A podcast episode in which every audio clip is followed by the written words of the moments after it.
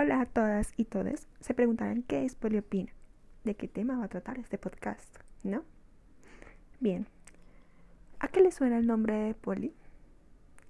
Estoy segura que muchos me dirán, ¿es el nombre de una muñeca de Mattel? ¿Llamada Polly Pocket? Mm, no. ¿Es el nombre de una mascota? Tampoco. ¿El nombre de una persona? Tampoco.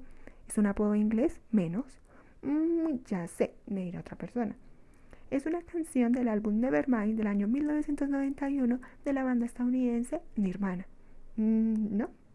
Entonces, si no es nada de lo anterior, ¿qué es Poliopina? Poliopina es un espacio para reflexionar sobre la importancia y necesidad del feminismo y sus diferentes ramos.